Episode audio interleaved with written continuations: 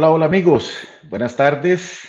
Estamos iniciando este 2022 de vuelta después de un descanso y estamos muy contentos, Rafa, de estar nuevamente aquí con toda la audiencia. ¿Cómo estás, Rafa? no?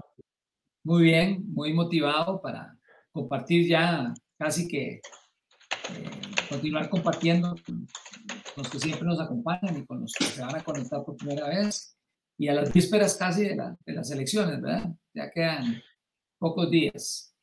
Sí. Déjame revisar aquí. Hoy tenemos a Dani en el Control Master, pero este, parece que no está transmitiendo. No, no, no tengo aquí la señal en el Facebook. Estamos revisando aquí, Dani, si puedes revisar. Eh, no estamos al aire. Live. Me parece que no estamos al aire. Ah, mira. Ahora sí, ahora sí me parece que estamos. Perfecto. Bueno, bienvenidos nuevamente. Sí, estamos. sí estamos ya, perfecto. Excelente. Sí, es que no, no, estaba, estaba transmitiendo. Ahora sí, bueno, entonces, bienvenidos a todos eh, de vuelta a Libertad en Vivo, este espacio para eh, difundir y, discutir sobre las ideas de la libertad. Rafa López, Alan Canales, les acompañamos hoy. Eh, estamos regresando, ¿verdad? Ya en la, en la recta final de, de lo que es la campaña electoral. Y, hoy tenemos eh, un programa aquí de tertulia un poquito para, para ver cómo hemos visto los debates, qué cosas hay, las encuestas. Y, creo que eh, no está de más, eh, Rafa, arrancar hoy, viendo perspectivas. Este, se ha movido bastante, ¿verdad? Ahora se está ya en la parte de la recta final. Vienen los debates mediáticos, ¿verdad? En los canales principales, ya pasó el de multimedios Ahora creo que viene Canal 6 y, por último cierra casi Canal 7. Eh, hay como a tres días, ¿verdad? De, cerrar el, el, el, que tienen un peso que tienen un peso importante, ¿verdad? Importante, sí. La, televisión aparece dentro de los inductores de, de, voto. Vos habías presentado el año pasado un, un cuadro donde eh, pesa, pesa, pesa bastante la, televisión sobre la, intención de voto. Todavía creo que entonces los que impactan más es la televisión y el segundo está Facebook, ¿verdad? Son las redes sociales las que han tenido o las que tienen el impacto. Instagram en cierto segmento de la Instagram, TikTok, ¿verdad? Creo que se hablaba Facebook, ¿verdad? Se hablaba como Facebook, que era como un 40% de segundo lugar. Y obviamente, pues las demás redes tienen alguna influencia, pero no tan fuerte como como Facebook para estos, para estos efectos, ¿verdad? Bueno, Dani, entonces vamos a... ¿Perdón? Sigue liderando la televisión como... Sigue liderando la televisión. Y creo que en radio este, he visto bastante bien Columbia, eh, Monumental también, que son las, las, las dos emisoras más tradicionales en sus programas de opinión han hecho un esfuerzo bastante grande también, no solo con eh, los candidatos presidenciales, sino también con diputados, ¿verdad? Hemos visto cómo han ido invitando a los candidatos a diputados y eso... Sí, eso nosotros, digamos, podríamos, eh, eh, podríamos evaluar, uno, el desempeño en los debates. Luego, el conocimiento, digamos, el, tema de los programas, de lo que plantean los, los, este, los candidatos eh, lo que es realizable y lo que es populismo, ¿verdad? Porque a veces están ofreciendo cosas que, que no se pueden cumplir, ¿verdad? Ya de, por hecho, por razones legales por, eh, o por un desconocimiento, por, y, se prometen cosas que, que, no, que no son. Yo no sé si, si te parece, Alan, que hablemos, que hablemos, bueno, en este caso podemos hablar de los debates y el desempeño como tal en cuanto a la comunicación de las ideas y después hablar de las ideas Sí, yo creo que pues, primero, Rafa, hablemos un poquito de las encuestas también, que ya, ya, ya hay varias por acá, entonces vamos, vamos a ir arrancando un poquito por ahí. Pero antes que todo, antes que nada, perdón, vamos sobre los, eh, la frase de la libertad, para empezar con el pie derecho hoy, aquí en nuestro programa de Libertad en Vivo. Entonces, eh, Dani, si nos pones la frase de la libertad, por favor. Entonces, la frase de la libertad hoy es de Tom Palmer, que dice, ser liberal significa entender cómo se crea la riqueza no por medio de un político que da órdenes, sino gracias a personas libres que trabajan juntas, inventan, crean, ahorran, invierten, compran y venden, siempre sobre la base del respeto por la propiedad, es decir, los derechos de los demás. Me parece muy, muy apropiado eh, la frase del día porque yo creo, Rafa, que esta parte no la entiende todo el mundo, ¿verdad? Este, las personas eh, muchas veces creen que es que el Estado no hace nada, es que el gobierno no hemos recibido nada, es que el, y, creo que esta frase resume, para arrancar con la primera reflexión, ¿qué, qué, estamos esperando, verdad? ¿Qué, ¿Qué, es lo que espera el electorado? Como un Mesías, ¿verdad? Estamos esperando a alguien que, sí, ese es el que nos va a arreglar, ese es el que nos va a hacer. Es que vos sabes que todos caen, digamos, yo me, me, me incluyo, ya tengo 64 años, pero, pero resulta para un joven recién salido de la universidad, eh, resulta muy lógico pensar que una sociedad se puede manejar como una empresa, porque eso es algo que, que pensadores como, como Owen, como Proudhon, como, eh, como, como Marx, como, como Blanqui, eh, piensan, bueno, lo, más sensato es planificar, planificar la sociedad y, decirle a la gente, eh, decidir qué es lo que hay que producir, qué es lo mejor para producir, decidir qué es lo mejor para, para alimentarse, decidir cómo debemos de producir. Y en eso va ese concepto casi que esencial del socialismo, ¿verdad? Que lo, lo, contrastamos con esa frase de Tom Palmer. Porque hay una, una idea de que planificar es mejor. Obviamente suena muy bien, a mí me suena bien. Pero cuando uno comienza a escudriñar la historia de los intentos del ser humano por querer controlar y planificar la vida social, lo que nos encontramos es con un fiasco. Y por ahí decía Antonio Escotado de que se produce una especie de infarto cerebral, porque digamos un grupo de burócratas iluminados comienzan a tomar decisiones sobre los precios, decisiones sobre eh, qué producir y cómo producir, y eso le quita libertad a la gente para que en un orden espontáneo, que es lo que tiene Mercado Libre, la gente voluntariamente haga interacciones, compras, ventas, eh, intercambio de ideas, cooperación social, que son millones de personas que cada segundo están interactuando y están produciendo cosas nuevas que a, ningún científico ni a ninguna mente eh, puede tener la capacidad de, prever esa, ese intercambio masivo que se da. Entonces, lo que puede ser bueno para una empresa, que es la planificación, bueno, vos sos un experto en eso, eh, para un Estado, para una nación, puede ser muy negativo, porque lo que produce es justamente un anquilosamiento, una esclerosis, ¿verdad? Que es lo que le pasó al mundo eh, comunista, digamos, detrás de la... Por eso implosionó, porque querían todo planificarlo, ¿verdad? Eh, eso, esta introducción creo que es valiosa porque nos puede permitir meter en el tamiz las diferentes propuestas de los partidos, ¿verdad? Aquellos que se decantan por, por una planificación central, es decir, el Estado interventor a rajatablas, que prácticamente decide qué es lo que hay que hacer y cómo hay que hacerlo. Tenemos un término medio de, de, de partidos que creen, ¿verdad? que básicamente la socialdemocracia, que hay que intervenir pero, ¿verdad?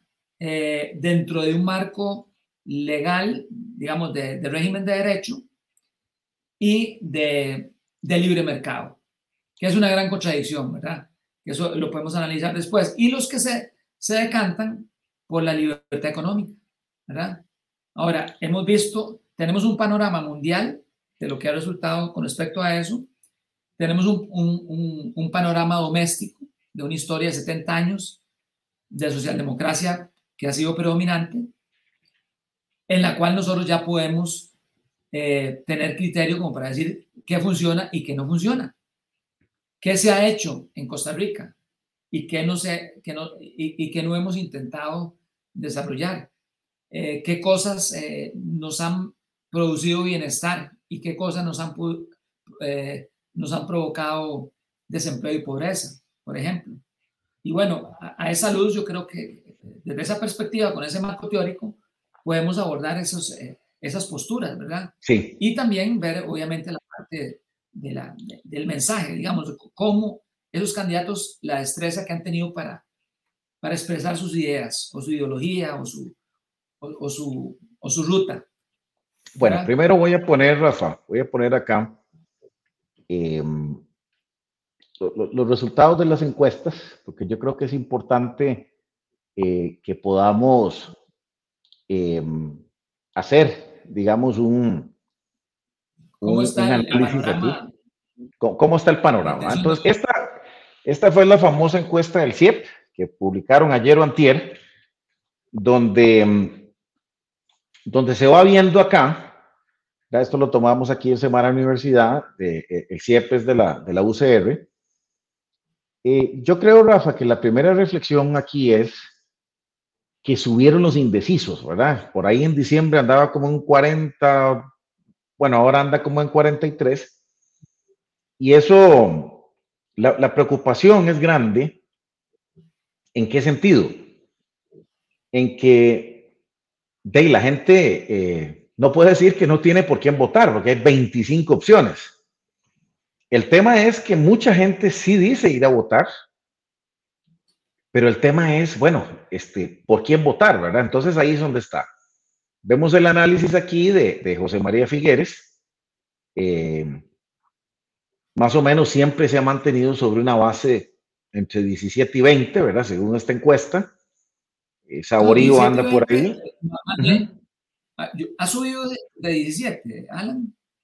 Creo que 18, em, empezó, empezó como en 20, empezó como en 20, 19, 18, ahora está en 17, como que, como que hay, como ahí se ha mantenido siempre en ese rango de, de, de, 20, pero sí ha bajado, digamos, a 17, ¿verdad? Más o menos esa es la tendencia. Em, está también el PUS con Linet, con Está Fabricio Alvarado, que ha tenido como del 6 a un 13 y creo que Alvarado también, ¿verdad? Este, Fabricio Alvarado ha subido más o menos unos tres eh, con respecto, digamos, a, a, diciembre, anda por ahí en un 9%. Ahora vamos a ver las otras para ver más o menos si, si mantienen la misma eh, tendencia y después está Villalta y, y Rodrigo Chávez, ¿verdad? Eh, de claramente aquí hay de socialdemocracia y socialismo incluido, ¿verdad? Que es más o menos mantener la misma, la misma tendencia que hemos venido a través del tiempo. ¿Cómo lo, cómo lo ves vos, Rafa, aquí? Yo creo que, que sí, digamos, aquí eh, el tema es, digamos, que, que con ese 43% de indecisos, uno podría pensar, basándonos en la historia de las encuestas, que era una situación similar hace ocho años y hace cuatro años también, pero donde a la hora de ejercer el voto eh, hay, eh, se produjeron muchas sorpresas. Es decir, que aquí con ese 43% de indecisos, uno podría pensar que puede haber sorpresas, porque, digamos, este, hay un crecimiento ahí. Eh, de, Rodrigo Chávez, de Villalta también, ¿verdad? Que, que uno eh, podría pensar que mucha gente del PAC, yo he observado, por ejemplo, Paola, Paola Vega se va para el Frente Amplio y otro grupo se va con Rodrigo Chávez. No sé cómo lo percibís vos, yo he percibido que, que mucha gente del PAC, que, que eran muchos, digamos, hace cuatro años, unos se, van con el PAC, digo, unos se van con Rodrigo Chávez y otros se van con el Frente Amplio. Eh, sí, yo, creo que es interesante lo que decís. E, e, es interesante, Rafa, es interesante lo que decís, porque digamos, el elemento disruptivo de estas elecciones ha sido Rodrigo Chávez, ¿verdad? Que ha salido de muy vehemente, que se ha posicionado como una figura eh, como que sabe, eh, con su experiencia internacional, etcétera, etcétera. Y, ha sido como la diferencia, ¿verdad? Ahorita está haciendo como más bulla y como que mucha gente eh, ha hablado. Es evidente, es evidente que es una persona que en el área financiera es, es, preparada, ha tenido una expertise internacional y, un conocimiento, digamos, cuando estuve en Hacienda, de lo que está pasando en el país. Eso es evidente. adentro. Hay que analizar luego, eh, eh, digamos, su, su, ideología o su visión de país, ¿verdad? Que eso es otra cosa ya.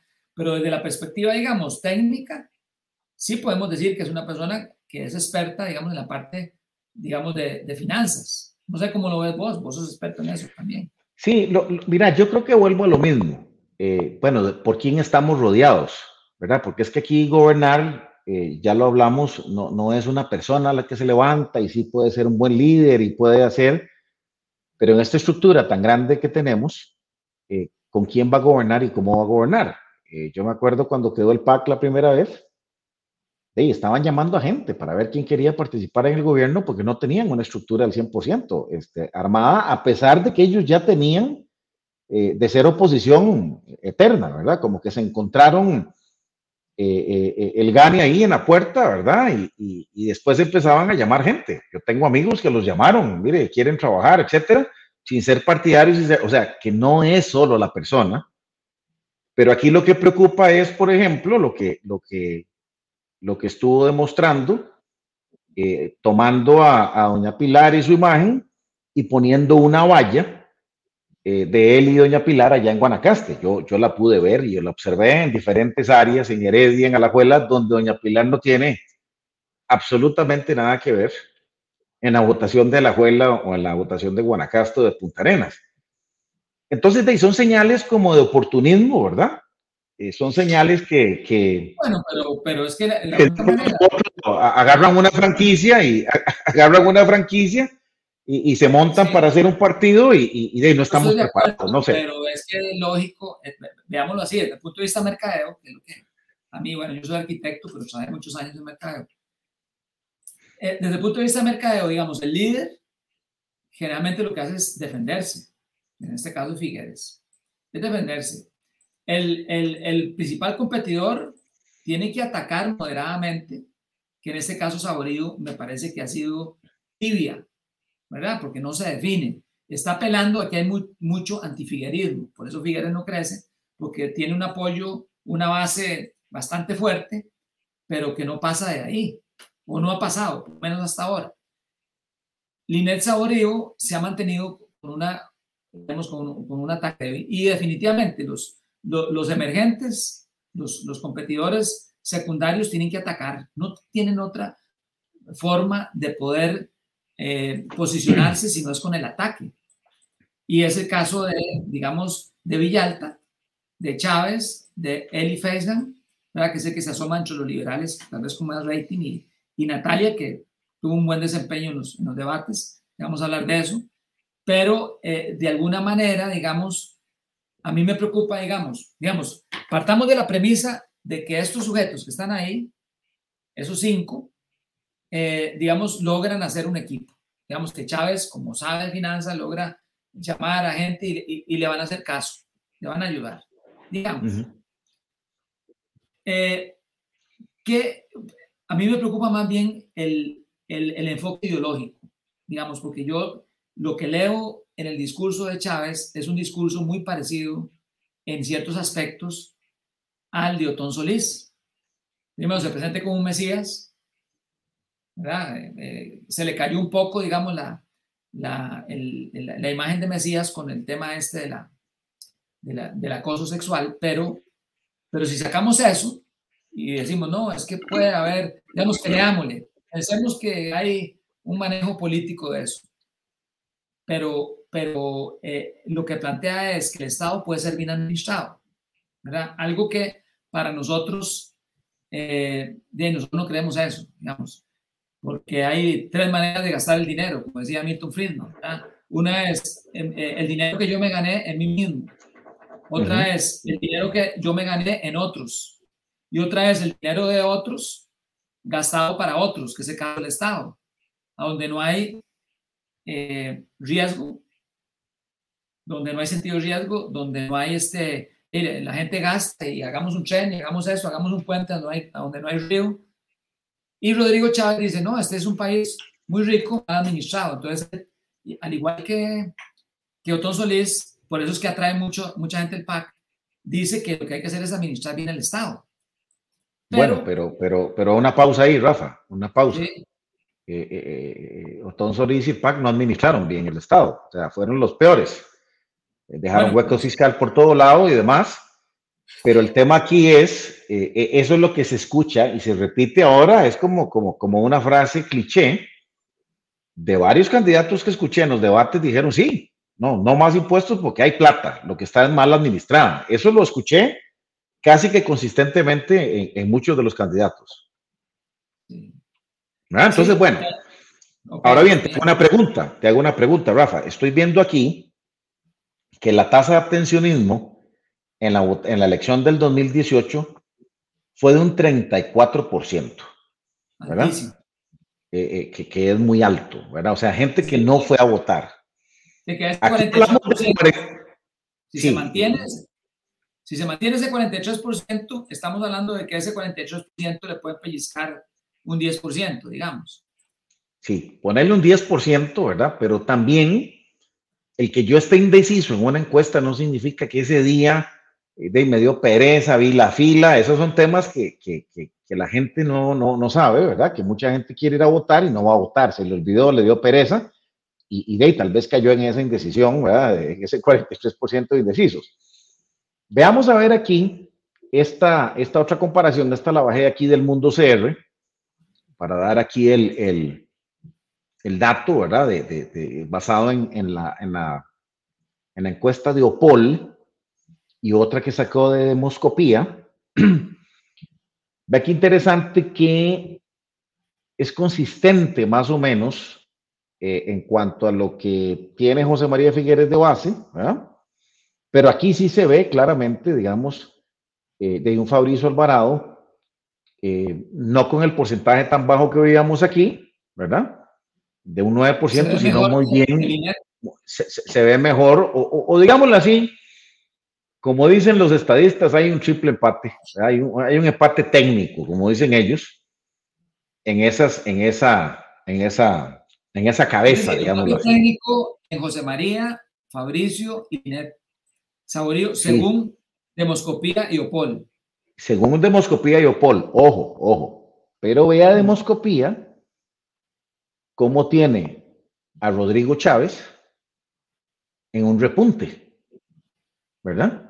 Sí. Eh, lo tiene como un 11%, eh, lo tiene ahí peleando, pero pero aquí esto me deja muchísimas dudas, ¿verdad? Porque este, es, muy, es muy complicado. Vea que dice otros, ¿verdad? Cuando nosotros vimos a los otros, punto y resto, uno punto y resto, hemos visto a Eli Feinza que en otra, en otra encuesta de con un punto y resto ya aparece, por lo menos asoma, ¿verdad? Pero todavía siguen aquí con Araya. Y, y, como digamos, en esta parte de arriba, como sí se ve, ¿verdad? Más o menos, este, cómo anda la cosa, Parece ser que de la elección pasada Paul fue la que estuvo más cerca en primera ronda, no en segunda ronda. Pero qué difícil, ¿verdad, Rafa? Porque entonces aquí eh, el dilema es realmente de que esto incide e influye en, eh, en el voto de la gente. Eh, entonces la gente dice, no, no, no, sí, sí, sí, entre Chema y Alvarado voy a votar por Alvarado, entre Linet mejor voto por Linet. O sea, sin lectura, sin ir a fondo. Y, esa es la parte que yo, digamos, critico en este momento, porque vea, hay información por todo lado, están todos los, los, los, los medios, las páginas de los partidos, están los debates, ¿verdad? Donde me parece que han habido más o menos, este, no son debates ahí eh, chavacanos, hay preguntas serias, hay propuestas, hay temas ahí, y, y aún así, este, de el voto de la gente es, un voto emocional, O, un, voto que llamamos este, de para ganar. No, no sé cómo lo ves vos. No, sí, evidentemente, digamos, predomina el voto emocional eh, como al estilo futbolero, ¿verdad? Yo soy liguista soy sapricista, ahí no importa eh, el asunto, es como, como, como, una, como una tradición. Todavía queda un voto de esa naturaleza, hay un segmento que es el, el, de los universitarios que pesaron mucho en las elecciones pasadas, pero aparentemente en estas elecciones, en un análisis que hace muy interesante de Vladimir de la Cruz, los mayores de 40 años ya vamos a pesar más que esa, esos jóvenes. Eso puede cambiar un poco el matiz porque lo que uno ha observado es que la gente que sale de la universidad sale con mucho adoctrinamiento socialista, pero cuando comienzan a trabajar y a enfrentarse con la realidad, los jóvenes, se comienzan a caer muchos mitos y como decía, no sé si era eh, este Reagan, que, de, que el que no es este, alguien, o Churchill, que el que no es este comunista en la juventud no tiene corazón, pero el que sigue siendo comunista después de los 40 es que le falta inteligencia. Eso eh, que, que, suena gracioso parece mentira, pero sí, sí, sí, sí, eh, sí es una realidad. E, e, es, la gente recién salida de la universidad sale muy adoctrinada, entonces tiende a irse a la izquierda. Por ejemplo, Villalta, este, eh, ¿cómo se llama? el PAC, ¿verdad? que pesaron mucho en las elecciones anteriores. Ahora van a pesar menos, van a pesar menos. Entonces, uno podría decir, bueno, si las eh, encuestadoras están acertadas en el análisis, ¿verdad? Cosa que se han equivocado, aunque como vos decís, Opol no falló mucho. Pero yo no sé, Opol daba, ponía a Carlos Alvarado finalista en las elecciones pasadas. No, creo que este, el tema era más con Fabricio, ¿verdad? Que era el que estaba ahí eh, en la pelea y sí, sí pegó más o menos por ahí. Es que algo pasó con De Santi porque Liberación sí sacó la mayor cantidad de votos, pero al, al electorado liberacionista no le gustó De Santi, que es algo que, podría pasar con Figueres, no sabemos. Pero bueno, digamos, digamos que ese empate técnico entre esos tres primeros eh, nos da para, eh, bueno, aquí la diferencia es un poco más mayor. Eh, aquí nos no, da para pensar qué diferencias hay entre Figueres, Saurío y Alvarado. O sea, la coincidencia, Rafa, perdona, la coincidencia es de que esta es la gente, ¿verdad? Eh, esta es la gente en temas de la gente que está dispuesta o tal vez segura en votar. En el indeciso es donde puede haber. Ahora, si, estamos hablando de indecisos, eh, por, digamos, que no vayan a votar, que era el abstencionismo tal, yo creo que esto puede crecer un día más, pero esto se lo van a repartir. ¿Quién es este, Rafa? Puede haber alguien que venga de abajo, como, como un Elí, como, como una Natalia Díaz, este, no sé, otros candidatos ahí, o Federico Malabasi, que, bueno, los, los, que han repuntado un poquito o que tienen un 1%, el mismo, el mismo Araya, ¿será que van a capturar un 5 más o un 9 completos? No creo, ¿verdad? Y la única forma sería en los debates, si los debates no están invitados. Yo creo que los debates de Canal 7, supongo van a ser con base en esta. Rafa, es que ese es el tema. Los invitados en Canal 7 eh, y, lo vi porque vi la entrevista que le hicieron a, Ronald Alfaro de, la CIEP cuando sacó este análisis y, me llamó muchísimo la atención eh, porque sí, eh, ahí lo habló claramente Ignacio Santos, nosotros tomamos, siempre hemos tomado como base los que lideran las encuestas de la CIEP. Y, y, me parece que estos son los que van a ser invitados. me parece que Alvarado, Carlos Alvarado, en la parte eh, del 2018, el hombre rogó que los invitaran, que ellos, y creo que eso les dio, digamos, un empuje final para... para ah, yo escuché, perdona Alan, pero... Para palaquearse, no sé si, no sé si en, el grupo alguien comentó de que eh, tenían que invitar al candidato del oficialismo, aunque esté tan bajo que todo el Ramos. Entonces eso, eso, o a Villalta o a Chávez.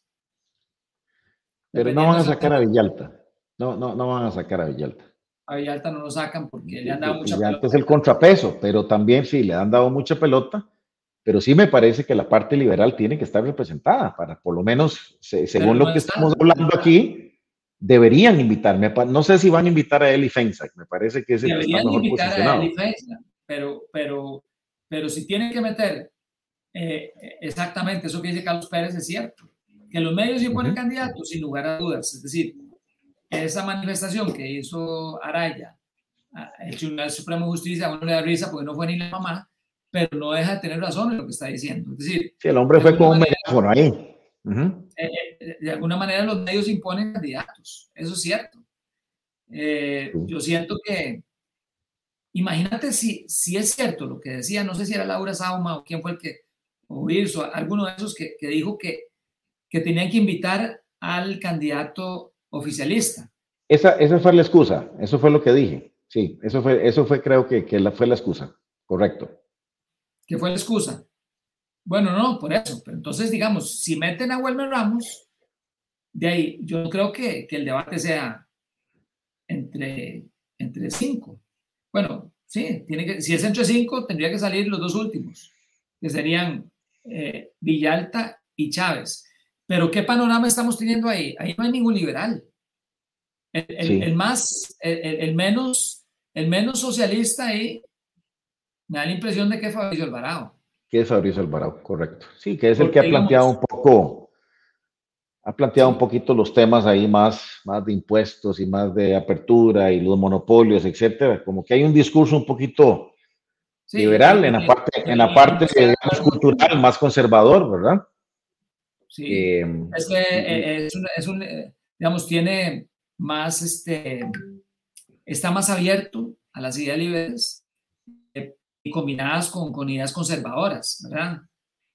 Eh, pero digamos, si ya analizamos a Figueres, de Figueres está planteando eh, impuestos para potenciar lo, del carbono, ¿verdad? cero emisión de carbono, eh, mucha intervención del Estado. Renta mínima familiar, renta mínima familiar. Renta mínima familiar, que lo que hicieron los peronistas en Argentina, que este, tener toda una, una población, este, puro populismo, es decir, regalar dinero para tener una, una, población cautiva muy pobre que va a ir a todas las manifestaciones, va a votar por, es decir, me parece mucho populismo, ¿verdad?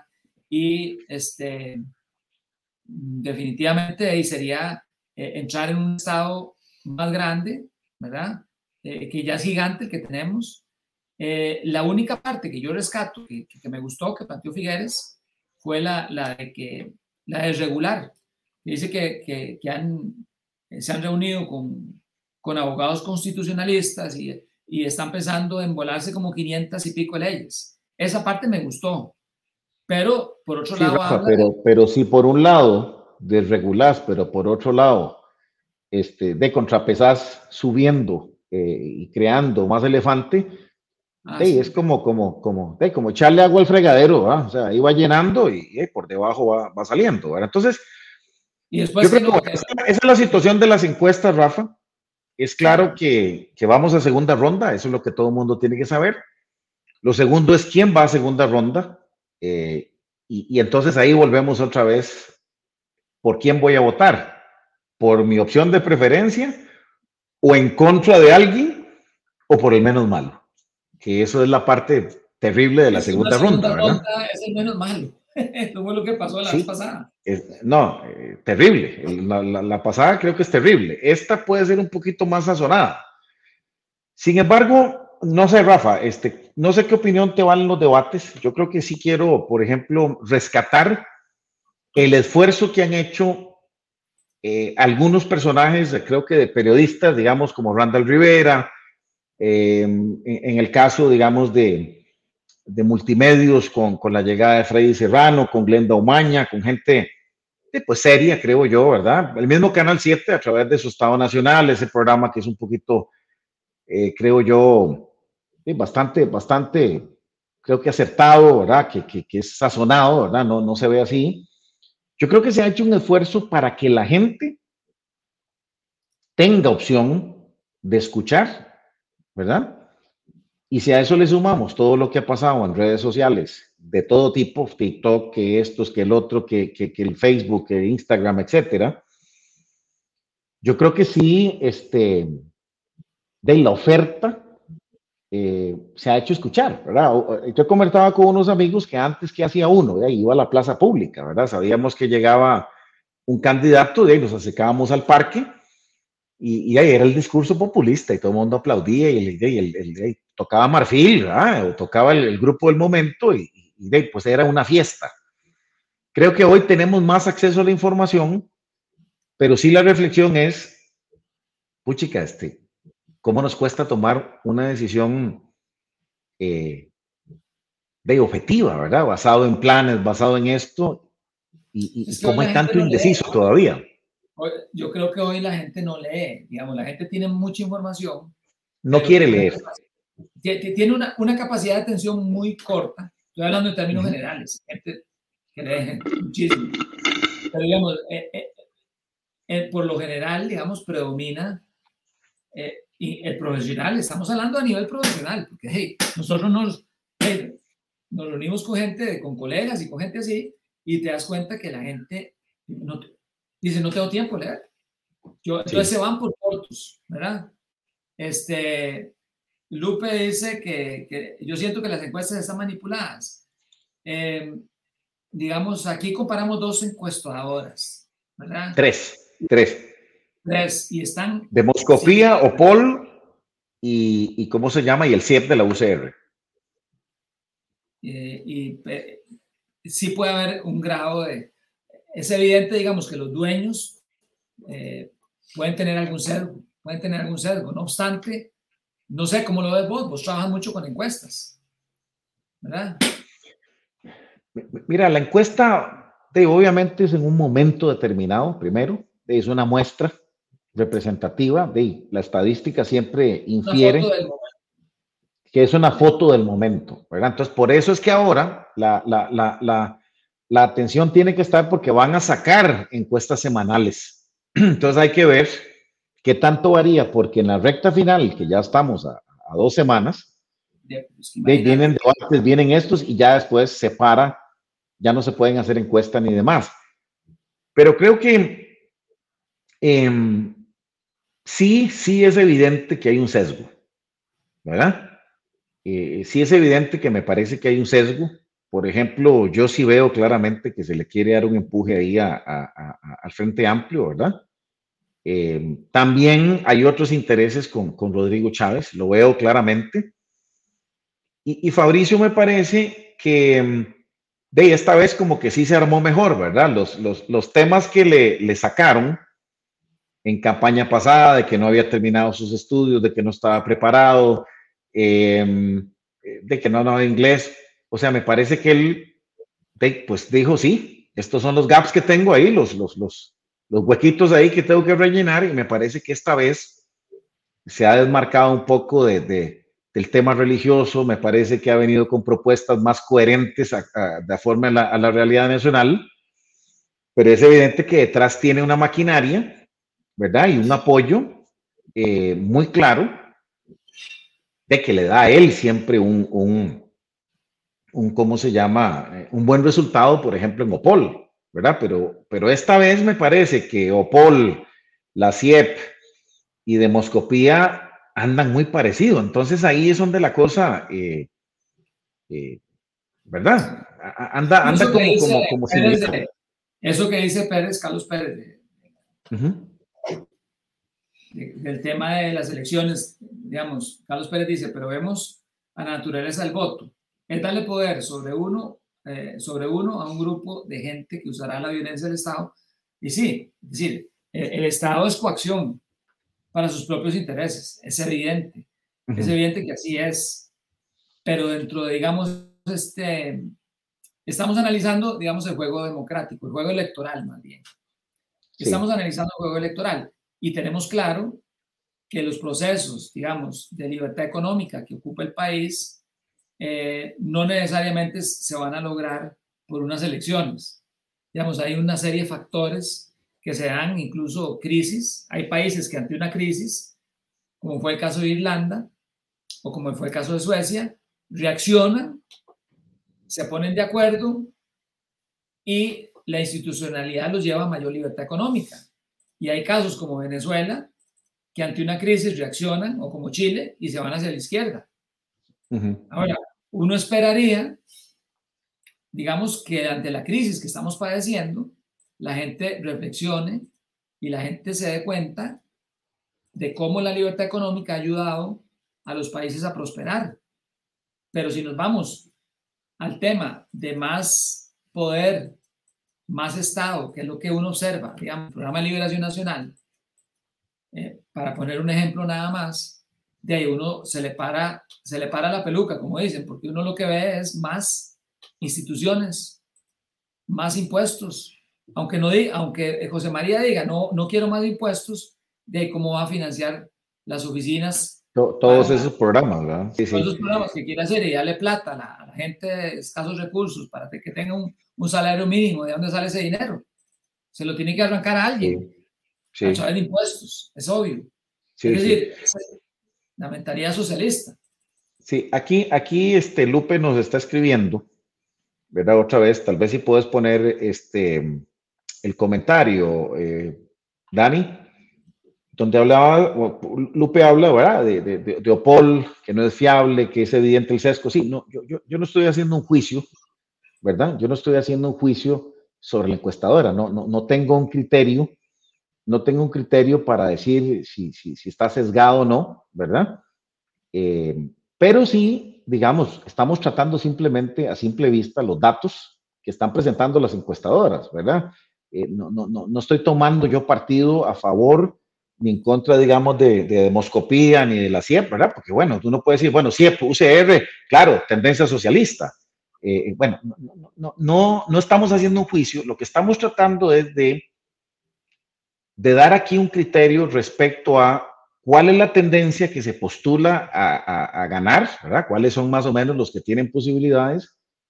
Que es lamentable, eh, obviamente, que mucha gente pueda ser manipulada, ¿sí? A través, digamos, de estos resultados que, por detrás pueden ser pagados por una u otra tendencia.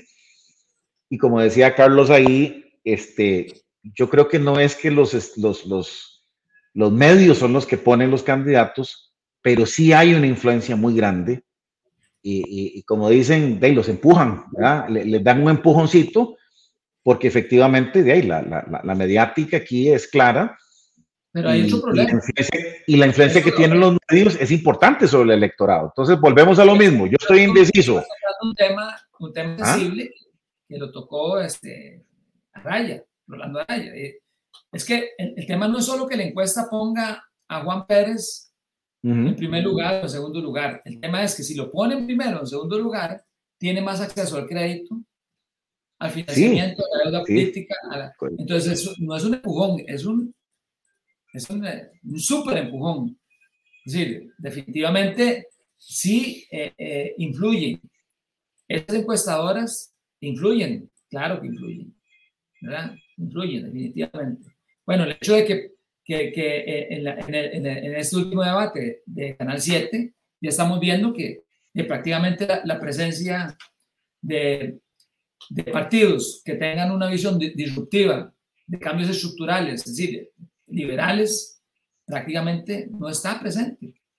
No está presente. Es decir, tenemos desde un comunista hasta socialistas, este, y, y si llegan a meter a, a Will Ramos, que no ha hecho méritos en las encuestas, pero apelando a que es el, eh, el representante del oficialismo, de imagínate, prácticamente no habría liberales. Entonces, sí, ahí, ahí es difícil, ahí es difícil, ¿verdad? Porque uno quisiera que todo el mundo tuviera acceso, pero creo que, por ejemplo, en el tribunal yo sí me tomé el rato, los cuatro días para escuchar los debates, muy pobres, Muy, pobres, o sea, este, hay gente que definitivamente no entiendo por qué está ahí, Em, y, entonces me preguntaba alguien, Alan, pero ¿cómo es que vamos a, eh, cómo es que pasamos de bipartidismo, tres, de cuatro, cinco partidos a 25? Entonces, esa es una buena pregunta, ¿verdad? Y, y, lo empezamos a discutir de que efectivamente aquí no hay un interés realmente país, si realmente y, lo que nos duele a nosotros los liberales es, bueno, ¿por qué no llegamos y nos sentamos y coincidimos? Eh, sí, hay cosas que nos van a, ¿cómo se llama? Eh, es que el discurso, el discurso de la eh, izquierda. Entonces eso, y, y, que entonces uno dice, puchica, sí, bueno, hay diferentes posiciones, pero ahí sale uno, ¿verdad? Entonces escuché, por ejemplo, a don Rodolfo Pisa, muy respetable el señor, diciendo, dando esa respuesta. De sí, claramente de yo estuve aquí en el PUSC, fui a Reforma del Estado, fui aquí, apoyé, siempre voy a estar donde apoyar, pero, pero ahí no coincido con ninguno, entonces de yo me tiro solo. después el otro también, después el otro también. Entonces digo yo, ¿por qué no hay esos cinco bloques, verdad? Y, y, el problema también es ese, ¿verdad? O sea, ¿por qué no hay una forma de sentarnos realmente si nos interesa el país es llegar con una propuesta grupal? El problema es crear un enemigo falso, es decir, es un mercadeo también se hace, es decir, vos creas un enemigo para ganar, un enemigo débil o un enemigo que coincide en lo fundamental, para repartirte el pastel. Entonces, ejemplo, es decir, a la gente le suena muy coherente, digamos, que la gente diga, no, es que bueno, hay que proteger al, agricultor nacional, ese es el ponete, que parece el de, Perú, ¿verdad? Ah, y para proteger al, agricultor nacional hay que fortalecer el CNP, hay que meter impuestos a los productos importados, hay que... Y la gente dice, sí, mira, con eso, para proteger mil agricultores, por ejemplo, en contra de 5 millones y medio de habitantes que tienen que pagar más caro todo. No se dan cuenta. pero, pero volvemos a lo mismo. es que yo, desde que, tengo, desde que tengo uso de razón, usamos la agricultura, ¿verdad? Eh, de como el enganche del pobrecito. O sea, es que, es que, digamos, sí, la agricultura es un sector más, pero nunca ponemos la estadística de dónde tenemos que invertir, de dónde tenemos que realmente eh, eh, ayudar y, sin dejar de lado, digamos, al agricultor. Pero ahorita es como que, como que si la agricultura, es la agricultura lo que nos está salvando en este país. No. Es la agricultura la que está generando el empleo y el impacto en el PIB en este país, la riqueza. No. Pero es como, como otra vez la manipulación del voto y, y, atraer ahí, ¿verdad? Entonces... Yo, quiero, yo sí quiero rescatar eh, eh, eh, un par de cosas. Es decir, no, hemos tocado, por ejemplo, el nivel de, de capacidad para, para, para, un debate de Linet Saborido, cosas de ese tipo, ¿verdad? Que todo el mundo las vio. Pero sí, yo, hay algo que yo sí creo valioso con el trabajo que hemos venido haciendo todos los liberales en este país, de todos los colores políticos, digamos. Y es que eh, está en la palestra, a excepción de los comunistas, a excepción de Villalta y, de John Vega y de, y de Wilmer Ramos, de esos tres, estamos hablando de que la izquierda dura, todos hablan de que este es un país con exceso de trámites, pero es algo liberal. Todos hablan de que la carga impositiva es muy alta. Sí, eso son ideas liberales que se han venido diciendo desde hace años y que ya están permeando, ¿verdad? Todos hablan de que hay duplicidad de funciones y que el Estado es muy pesado. Ya la gente ya sabe que eso no está funcionando bien. Ya la gente sabe que la caja, que el ICE, que el Ministerio de Educación tiene serios problemas a pesar de que se invierte el 8% del PIB esas cosas. Hace ocho años, hace, hace 14 eh, años, no sé, 12 eh, años no se hablaban. No estaba dentro del programa de los, del gobierno. Totalmente de acuerdo, Rafa. Yo, yo digamos, si vi propuestas claras, fue de los liberales. ¿verdad? Ahora la pregunta, y, aquí don Bernal Castillo nos dice por qué es que no hay liberales. ¿verdad? Entonces, esa es la pregunta que nos hemos hecho nosotros desde el día uno hasta hoy. ¿Cómo calar? ¿Cómo llegar con un mensaje? ¿Cómo poder, digamos, eh, de que la propuesta liberal tenemos que ir sembrando, pero tenemos que ir uniéndolos en, torno, digamos, a la misma idea para poder entonces captar más y no estar eh, desarticulados por ahí. ¿Quién defiende, eh, Alan, hoy, hoy en día? ¿Quién defiende hoy en día el Recope? ¿Solo Figueres el Frente Amplio, Wilmer Ramos y, y como se llama, John Beck. Y, otro Oscar ahí. ¿Ah? Otro Oscar Campos ahí. Bueno, que, no se me olvide, que no se me olvide porque, porque nos quedan 10 minutos y quiero, quiero compartir algo importante.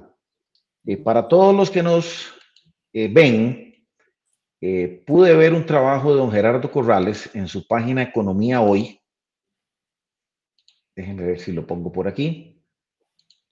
Em, en la página de Economía Hoy, él puso un resumen. Vamos a ver si, si todos me están viendo por aquí. En la página Economía de hoy de Facebook, esto es de don Gerardo Corrales, ¿verdad? Esto no es nuestro. Él se tomó a la idea de, de, perdón, de presentar un resumen de cada candidato, su formación académica y experiencia laboral. Por ejemplo, aquí está de, de don Oscar Campos, aquí está de Rodolfo Pisa, ¿verdad? De nuestro pueblo. Aquí está Walter Céspedes, que ha sido candidato, no sé cuántas, me perdón, Walter Muñoz Céspedes, varias, varias este, veces este candidato. Em, y John Vega Macís, del Partido de los Trabajadores, ahí viene eh, en su formación académica y experiencia laboral. Em, viene Wilmer Ramos, ¿verdad? De Acción Ciudadana. Y, y, ahí están los 25 candidatos. Aquí está Oscar López, aquí está Villalta, está este Roland Jiménez, no sabía cuál era ese movimiento social costarricense. Marisela Morales también, eh, Martín Chinchilla, Rolando Araya, don Cristian Rivera, Carmen Quesada, Sergio Mena, Graving Moya, Luis Cordero, Rodolfo Hernández, Eduardo Cruzank, don Federico Malabasi, Rodrigo Chávez, Eliezer Feinstein, Fabricio Alvarado y este, Linet Saborío, Natalia Díaz. O sea, ahí están todos los, eh, los candidatos, 25 candidatos con su formación académica, eh, experiencia laboral. Me llama mucho la atención, me llama muchísimo la atención. Eh, de pues hicieron una pregunta en un debate, bueno, ¿cuáles son los requisitos para ser el presidente? ¿Verdad? Este país y, bueno, cualquiera puede ser presidente, por ahí lo, lo afirmó Carlos Pérez de una manera bastante contundente. Em, sí, definitivamente vemos eh, gente con muy poca experiencia administrando, ¿verdad? ¿Cuántos eh, empresarios hay? Muy pocos, muy pocos. Mucho catedrático, eh, mucho educador, eh, maestro, eh, no, no, estoy desmeritando, digamos, eso, pero yo creo que el tema de, de, de, una administración, de un Estado como el nuestro, que se metió a ser Estado empresario, eh, requiere una formación empresarial, digamos, eso, así, eso es lo que pienso yo. Este, meterse a, a, hablar de acueductos y hablar de electricidad y hablar de un montón de cosas, pues tiene que ser un administrador de empresas, ¿verdad? Eh, tiene que tener una, formación y, bueno, la constitución nos permite a cualquiera em, de poder, postularnos por, digamos, eh, por el cargo. Pero sí, eh, creo que em, el tema aquí pasa por... Eso lo vimos, digamos, en los candidatos presidenciales. Cuando me fui a ver los candidatos a diputados, que son los que hacen y lo que están en el poder e, es, terrible. Es, realmente lamentable entender que nosotros eh, estamos votando gente que no tiene experiencia. Ahí salió claramente la gente del Frente Amplio, gente que no ha trabajado, gente que pues no tiene ninguna experiencia, sin experiencia, con 25 años. Entonces, bueno, yo creo que sí ponen de que estuvieron en piquete tal, en, la huelga tal. No, que, estuvieron en la marcha del combo y de sí, de la marcha del combo puedo ir yo, puedo ir cualquiera. Ahora, si me estoy metiendo en esto, a gobernar, a administrar responsablemente, eh, yo necesito realmente no solo ser empático con el pueblo y que de, tener un liderazgo positivo, ¿verdad? No estoy desmeritando a todo el trabajo que hacen los dirigentes comunales. O sea, pero, tener los profesionales ahí, digamos, gente que solo se dedica a hacer huelgas y a hacer piquetes, es decir, que le pueden aportar al Estado? No, no. Y, Rafael, eh, eh, ver un diputado de una manera impresentable, eh, de parado ahí en el medio de, de cómo se llama, eh, del plenario, cinco días ahí protestando por algo que no se sabía ni qué, ¿verdad? Entonces... Eh, los candidatos de diputados. ¿Vos tenés el dato? Carlos, mira, ahí sí, ahí sí te quedó mal. Eh, vi algunos, este, ahí pues en, en, temas de resúmenes y demás. Bueno, creo hay que un que, que, tiró, que ha estado analizando los candidatos a diputados, que es este muchacho que lo entrevistamos aquí, se llama Bernie. Sí, Bernie, Bernie, Bernie, Vega, él tiene, tiene un, TikTok ahí, sí. Ahí lo puedes buscar. es lo mismo. Ahí, analizó, por ejemplo, el de Frente Amplio, que eran los cinco primeros, de ahí, había uno que que no tenía experiencia laboral. Imagínate que ellos dicen que representan a, los trabajadores y no trabajan. Rafa, imagínate que vi, en Twitter, ¿verdad? Que, que es un, que es un ahí es así sin, sin, misericordia y sin asco, y eso es entrar ahí es, es, bravo. Y de cuando, cuando hacen la pregunta, ¿verdad? Sarcásticamente, bueno, ¿qué estaba haciendo usted a los 26 años? Y entonces contesta mucha gente, ya estaba graduado, ya tenía dos chiquitos, y ya había ido aquí, eh, eh, ya me había divorciado, o sea, este, de, pero 25 años con un currículum de no haber hecho nada, y, ahí me voy a postular para, para un cargo este, tan complicado, me parece que sí, la constitución política nos da ese derecho, pero, pero es una total irresponsabilidad. Aquí don Arnoldo, nos dice, es inmoral y engañoso. Es que, por eso digo yo, eh, ellos llegan ahí a, a, solucionar su problema económico como diputados y no se dan cuenta, es decir, lo que necesita este país es gente más bien que habría que rogarle para que, para que fuera ahí, porque si tiene una empresa, no hay que perder plata la Asamblea Legislativa. Pues vuelvo a lo mismo, pero vea, la bronca que hay que comerse por el salario que es, y, de tal vez la persona está siendo exitosa en otro lado, es, es, es, complicado, ¿verdad? Es complicado, digamos, ese tema. Pero ahora que está Arnoldo Acuña ahí, Arnoldo es un empresario. ¿Sí? Para que Arnoldo se vaya para diputado de ahí, y que deje su empresa, por ejemplo, de ahí, este, yo creo que no, no es rentable para él. Bueno, solo que lo haga por, patriotismo, por patriotismo. Pero, pero ya esto se ha convertido, Rafa, ya esto se ha convertido en un tema de herencia. Mi papá fue diputado, yo soy diputado, mis hijos van a ser diputado.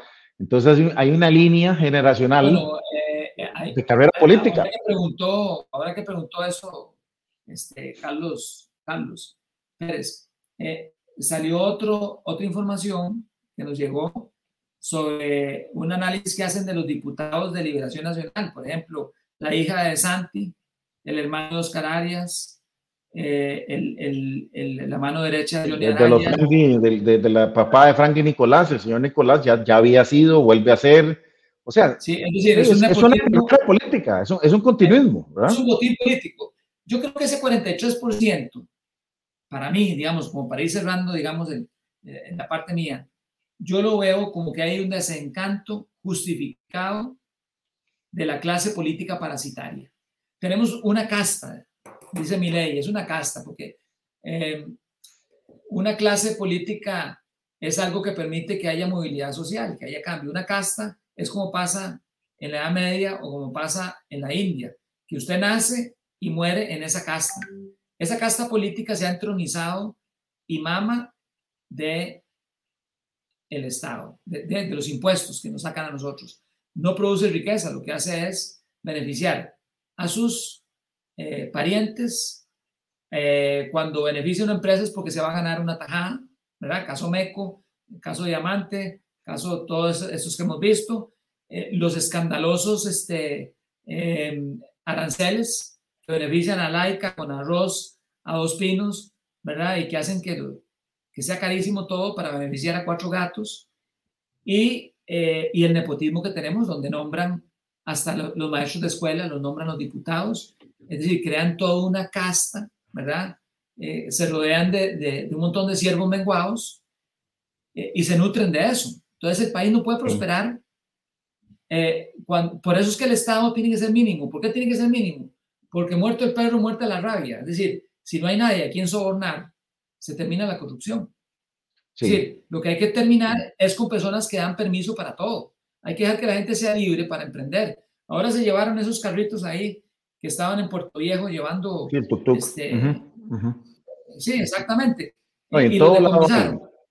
en todo lado hay. Aquí en el ah. país ahora se está proliferando, digamos, en las zonas costeras, mucho de ese transporte, este, ¿verdad? Para mover la gente de un lado para otro ahí en esas zonas, ¿no? Sí son emprendimientos.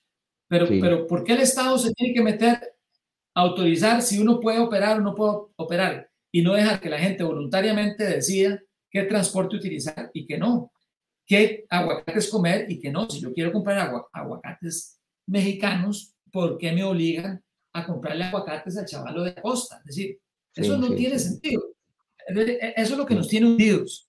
Eh, eh, Rafa, aquí, aquí se me olvidó, se me olvidó, perdona, nada más para volver al tema de dónde veo.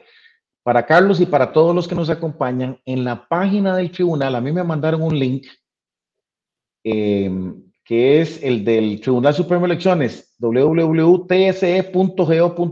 que es donde está el tribunal, dice dónde votar. Entonces, en ese link, dónde votar, ahí aparece para presidente, y usted abre y nada más dice el nombre, ¿verdad? Ahí también dice diputaciones y está por provincia y ahí están los nombres. Lamentablemente, que es parte de una reforma ahí que quieren hacer del voto informado, eh, cuáles son las calidades de las personas que están ahí, ¿verdad? Pero por lo menos eh, le recomiendo ahí para contestar la pregunta a todos que pueden ir a la página del tribunal y donde dice dónde votar, usted pone su número de cédula, ahí le dice su mesa y tal, como siempre, pero abajo dice información de candidatura. Si usted le da a entrar, y dice para presidente y están todos los candidatos y para diputados todos los nombres. Aquí estoy viendo, por ejemplo, en el caso de, de San José, vamos a ver aquí eh, Partido Unión Liberal, por ejemplo.